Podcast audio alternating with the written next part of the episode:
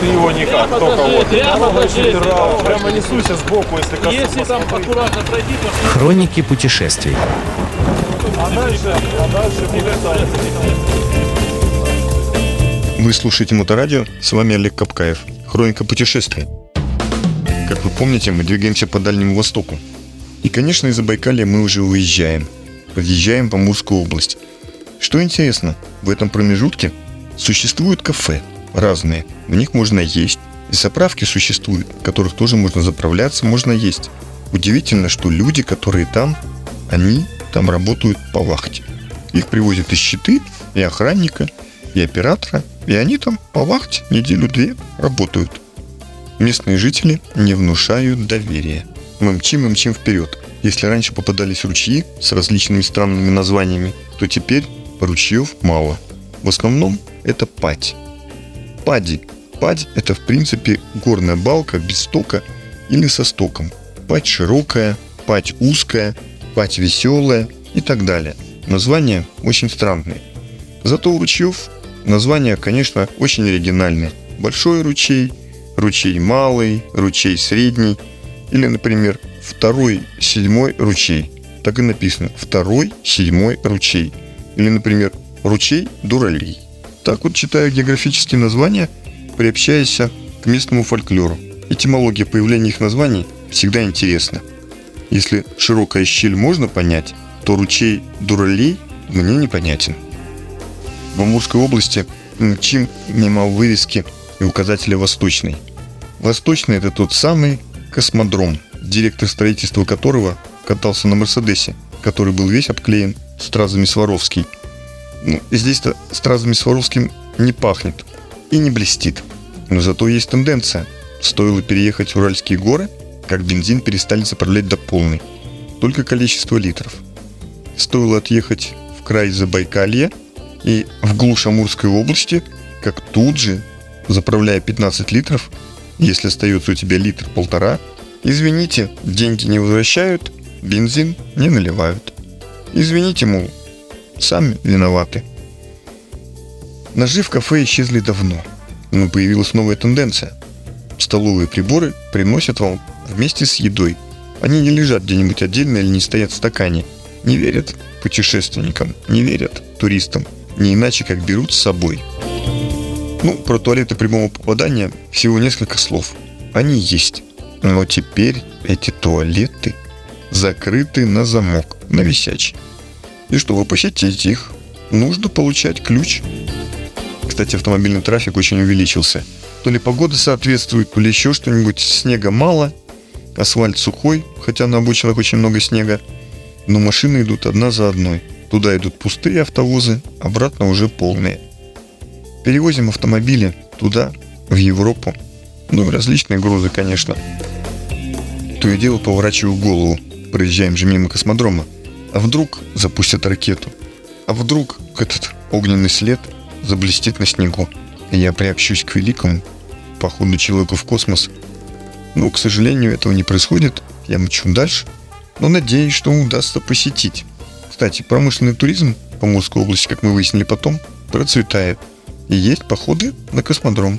Заполняешь документы, пропуск, и ты можешь присутствовать на площадке, откуда запускают космические корабли. Дорога, конечно, вся покрыта этими самыми волнами. Говорят, это потому что подтопление. То дожди, то стоит снег, и мерзлота сдается. Из-за этого дорога где-то вздыбливается, где-то проваливается. На приличной скорости это очень неприятно. Ты то подлетаешь, то ударяешься. То ударяешься, то подлетаешь. Руль вырывает из рук. В поворотах нужно быть особенно аккуратными. Появились дикие животные. Здесь переходит олень, ну как переходит, перебегает. А здесь что-то похоже на собаку. Но в такой глуши собака, мне кажется, это был волк. По разговорам местных говорят, что кое-где уже проснулись медведи. Нет, это не пугает, мы же на огромной скорости. Со страстно ревущим корлеем мчимся вперед. Но на всякий случай заставляет на всевозможные серые пятна и бугорки обращать более пристальное внимание. Вечером мы въезжаем в Благовещенск. Здесь нас встречают ребята из мотоклуба Black Bike MC. Ребята старой формации. Бороды, татуировки, жилеты и, конечно же, радушие. Мотоцикл в теплый гараж для нас накрыт огромный, изобилующий различными китайскими продуктами стол. Все любят китайскую еду здесь, потому что Китай, вот он, за Амуром, всего каких-то 100 метров по льду, и там Китай. Кстати, это единственный административный центр, расположенный прямо на границе, потому что с той стороны уже Китай. Город основан в 1856 году как Усизейский военный гарнизон.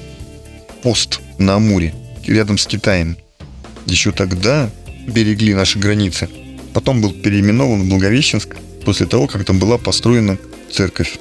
Храм во имя Благовещения Пресвятой Богородицы. Город небольшой, порядка 250 тысяч. Приграничный. Огромная, многокилометровая красивая набережная. С той стороны светится Хэйхэ, так называется тот самый город, который подсвечен огнями. Огромное колесо обозрения, небоскребы. Практически Эйфелевы башни на той стороне. Светло, красиво. Набережная, как я уже говорил, благоустроена. Ребята показывают достопримечательности, восстановлены старые здания, бывшие склады краеведческий музей, построены новые гостиницы. Ну, я скажу, что по сравнению с 89 годом, когда я был в Благовещенске, город прямо вырос-вырос, стал уже город. Памятник губернатору Муравьеву, тому самому, который подписал договор с Китаем, и этот берег Амура остался за нами. Сложные были переговоры, после этого он стал носить фамилию Муравьев Амурский. Величайшим повелением императора было даровано ему графское звание.